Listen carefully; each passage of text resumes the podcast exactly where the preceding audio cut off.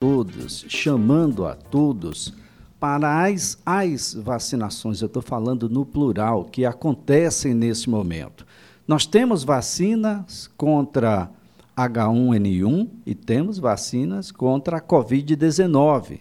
As vacinações ocorrem de forma paralela. Há alguns critérios apenas de tempo entre uma vacinação e outra. Eu não posso tomar no mesmo dia H1N1 e Covid-19. A gente vai esclarecer isso aqui. Mas a ideia que passa é de que, enquanto todos ou um percentual significativo da população corre em busca de vacinas contra a Covid-19, esquece que nós temos uma doença que, quando apareceu no mundo, veio também com essa celeuma bem parecida com o que acontece com a Covid-19. E ela tinha razão de ser a celeuma, porque se trata de uma doença extremamente grave, ou eu estou totalmente equivocado? Doutora Vânia Pires, que é médica infectologista, a quem a gente agradece por ter aceito o nosso convite. Um bom dia. É, bom dia, Elias. Bom dia aos ouvintes. É, realmente, o que você falou é a pura verdade. A influenza, o gripe, que tem várias cepas, inclusive H1N1, que já circula entre nós desde 2009, ela veio a princípio com uma, uma roupagem de uma doença grave, principalmente em indivíduos que apresentam comorbidades e os extremos da vida, como os mais velhos e os mais jovens. Daí porque toda a campanha de vacinação pública é dirigida para esse público e que ela não deixou de ser uma doença grave. A gripe, ela é uma doença grave no momento em que ela atinge pessoas debilitadas. E graças à vacinação em massa anual, porque é necessário ser feita anualmente, é que a gente tem reduzido bastante os quadros de mortalidade nessa doença. Mas, claro que a Covid ela tem uma, uma, uma ideia muito mais, de muito, uma doença muito mais importante do que a gripe, mas a gente não pode deixar de valorizar que essa vacina ela é necessária anualmente. Bem, a vacinação contra H1N1 está em curso e assim como aconteceu nas suas duas primeiras etapas, a terceira etapa de vacinação, e eu lembro que nas duas primeiras etapas nós tivemos aí crianças, tivemos trabalhadores da saúde, tivemos trabalha, é, trabalhadores perdão, da educação, idosos, e agora a gente vem com pessoas com comorbidades e demais grupos, assim como aconteceu nas duas primeiras etapas, a presença é muito pequena das pessoas nessa terceira etapa também em busca da vacina contra a gripe contra o vírus influenza, doutora. É, é, é um comportamento, de certa forma, estranho da população, é, quando ela não procura uma vacina gratuita, que até alguns anos atrás era muito concorrida. A gente, eu que trabalho com vacinas há, há mais de 15 anos, tanto no público como no privado, eu sempre tive a, a, campanha de vacina de gripe como um momento até de estresse dentro do serviço de saúde, porque todos querem tomar ao mesmo tempo a vacina, todos sentem a necessidade de se vacinar. E o ano passado isso não foi diferente, faltou até vacina para as pessoas. Coincidentemente, esse ano que nós temos uma vacina tão, tão boa, de qualidade, tão importante quanto a dos anos anteriores, as pessoas perderam o medo da doença e não se sentem na necessidade de se vacinar. E a gente vê aí é, a campanha muito, vamos dizer assim, muito devagar. A vacina está dentro do serviço de saúde público e privado, é, vamos dizer assim, lá estocadas e as pessoas não vão se vacinar. Se, se alguém é, comentar, eu não vou ao serviço de saúde porque eu tenho medo de sair de casa, de me contaminar, de agregar. Isso eu não considero uma verdade, porque as pessoas estão na rua, as pessoas estão andando, as pessoas estão trabalhando, as pessoas estão passeando, estão aglomerando no momento inadequado. E para se tomar as vacinas, não precisa aglomerar. Tem-se um cuidado tanto no serviço privado como no serviço de saúde e as pessoas estão atentas para o cuidado com o cidadão. Então, não é aglomerado, não, não é se vacinando que as pessoas vão aglomerar. Não é, esse, essa preocupação não deve existir, porque os serviços estão devidamente, é, vamos dizer assim, adequados para o momento. Entendeu? Então é preciso que as pessoas entendam que a vacinação ela não é uma coisa feita sem uma importância, ela é necessária. Tanto a vacina de gripe quanto a vacina de, do contra o coronavírus. Até para ajudar ao médico que vai atender um caso, fazer o diagnóstico diferencial, porque as doenças são muito semelhantes no início. E às vezes você pensa que é uma gripe e é um coronavírus e vice-versa. É, não devemos também nos esquecer de que a dengue está assolando no estado. Nós temos tido muito casos de dengue sendo confundido com coronavírus. Ainda tem mais essa situação. Bem, doutora, apenas observar de que há um espaço temporal entre uma vacinação e outra. Quem tomar, por exemplo, hoje a vacina contra a Covid-19 ou a vacina contra o vírus da influenza H1N1 deve ter um lapso temporal para tomar a outra, não é isso? Exato. Até este ano, a gente não pode falar que talvez o ano passado, seja o próximo ano, talvez seja diferente. Há, há exemplo de outras vacinas que podem ser usadas concomitante, mas este ano a recomendação são de 14 dias no mínimo entre um, qualquer vacina e a vacina de coronavírus, contra o coronavírus. Tanto antecipando os 14 dias como pós, ou seja, tomei uma vacina de coronavírus hoje, só posso tomar qualquer outra vacina daqui a 14 dias. É, isso por quê? Porque os estudos ainda não foram completados de que uma vacina não interfere com a outra, com o resultado da outra.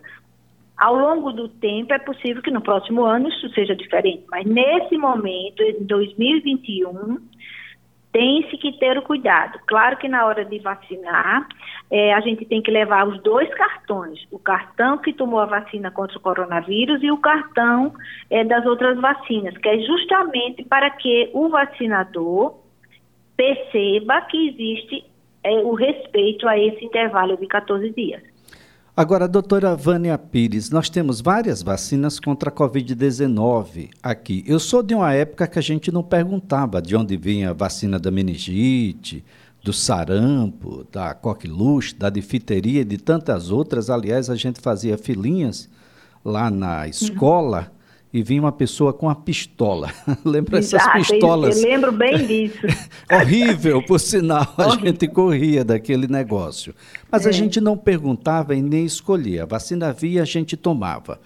Nesse caso atual, as pessoas estão fazendo escolhas. Acredita que determinada vacina é mais ou menos vacina que a outra. Tem alguma vacina que está sendo aplicada e que não tem a mínima eficácia necessária para que a gente possa simplesmente descartá-la?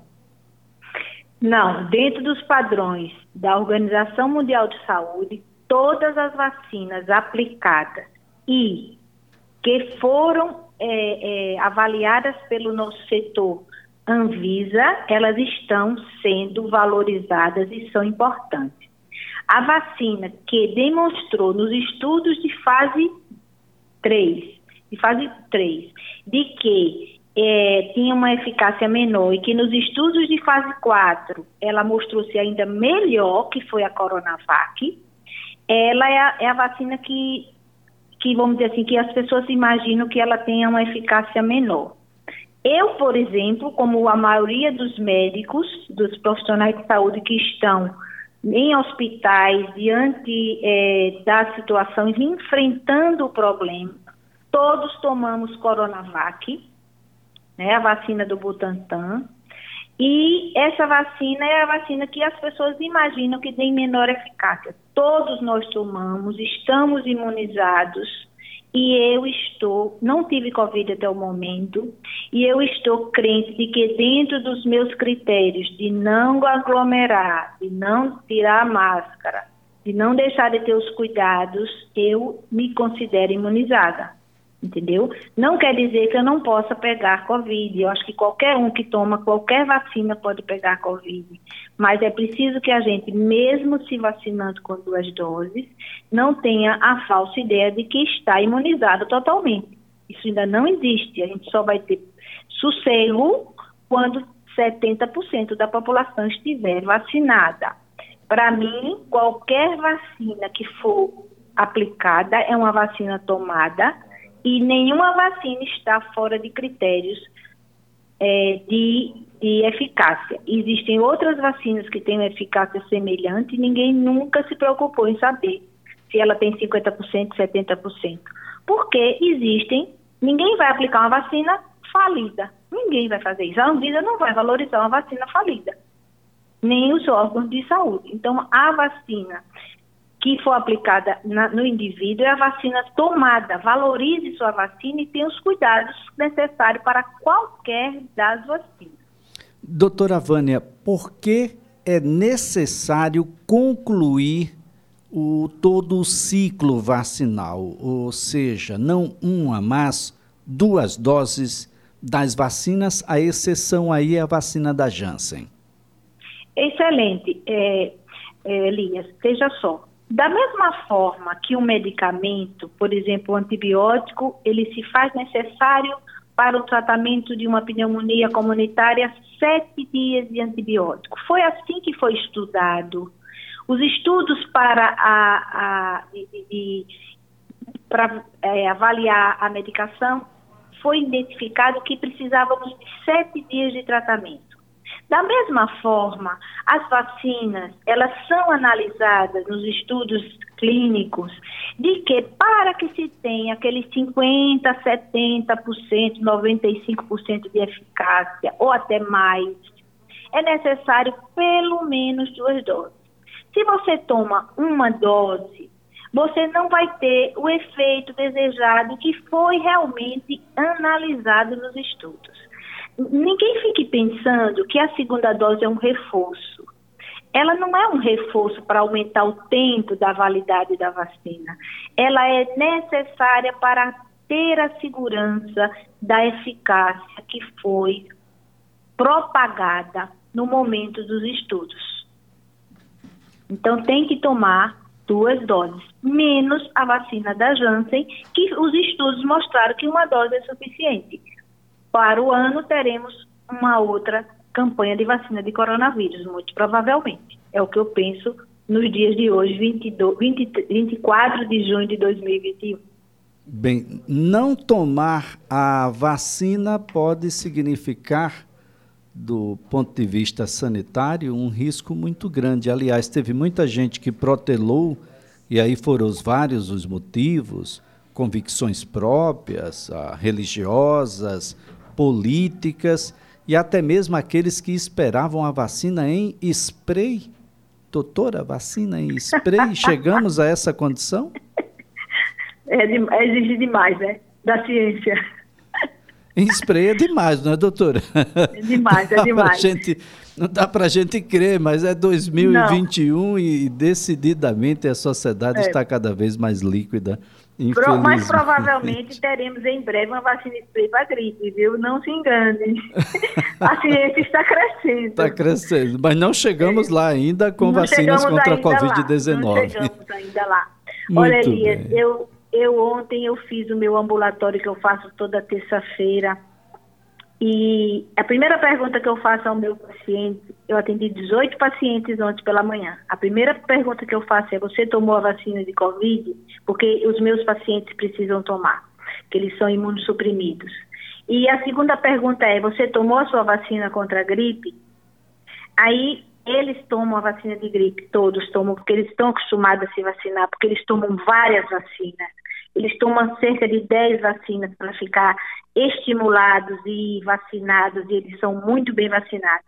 Mas você acredita que cerca de três pacientes, quatro pacientes disse a mim, doutor, eu tomo todas as vacinas que a senhora mandar, menos a coronavírus. Olha, eu fiquei arrasada. E eu disse para ele, por quê? Se você vem para mim, porque tem 30 anos que eu cuido de você, 20 anos que eu cuido de você, você confia em mim? Eu tomo, eu digo a você, eu estou levando meu cartão de vacina para mostrar qual foi a que eu tomei e aqui tomei. Eu tomei minha vacina de, contra o coronavírus. E estou lhe dizendo que tome a vacina de coronavírus. Você vem me dizer que não toma porque você tem medo da reação adversa da vacina, você tem medo de que soube que fulano que disse que cicrano que, que teve problema com a vacina, você vem dizer isso para mim. Você me deixa triste, porque você não está se preocupando nem com você, nem com a pessoa que está do seu lado, que sou eu. Porque você pode estar me transmitindo o seu vírus. Então, eu, eu fiquei assim, estarrecida como as pessoas estão contaminadas com esse vírus chamado desinformação. Como, como foi fecundo essas ideias manipulando a cabeça das pessoas. Eu nunca vi uma epidemia tamanha a essa desinformação que aconteceu no Brasil nesta pandemia. Sinceramente, isso eu tenho muitos anos de formada, muitos anos de infectologista, muitos anos de vacina, muitos anos. A minha vida é vacina. Eu nunca vi uma coisa desse nível, entendeu? Eu, deixo, eu fico muito, muito triste com algumas pessoas que me falam coisa desse tipo. E não é o povo de classe é, menos favorecida, não. A gente vê em pessoas de classe esclarecida. O, por uma que é questão, lamentável. como você falou aí, é lamentável. E isso vai interferir em quem? Na imunidade coletiva, que a gente precisa tanto. Não tem um remédio eficaz, não tem uma vacina de 100% de, de, de confiança, nenhuma vacina é. E, e então, o que, é que a doutora, gente precisa? Imunidade coletiva. Então- é preciso que as pessoas pensem no outro. Então É a gente já tem tem aqui mais um tema e um compromisso firmado para discutir aqui na CBN Maceió sobre o que vai acontecer nos próximos anos. São dois anos seguidos onde a gente não consegue sequer 50% do grupo de pessoas contra o H1N1 vacinados. Qual é o significado disso no H1N1 quando a gente soma a algo que já estava erradicado, que era o sarampo, quando a gente soma outras questões?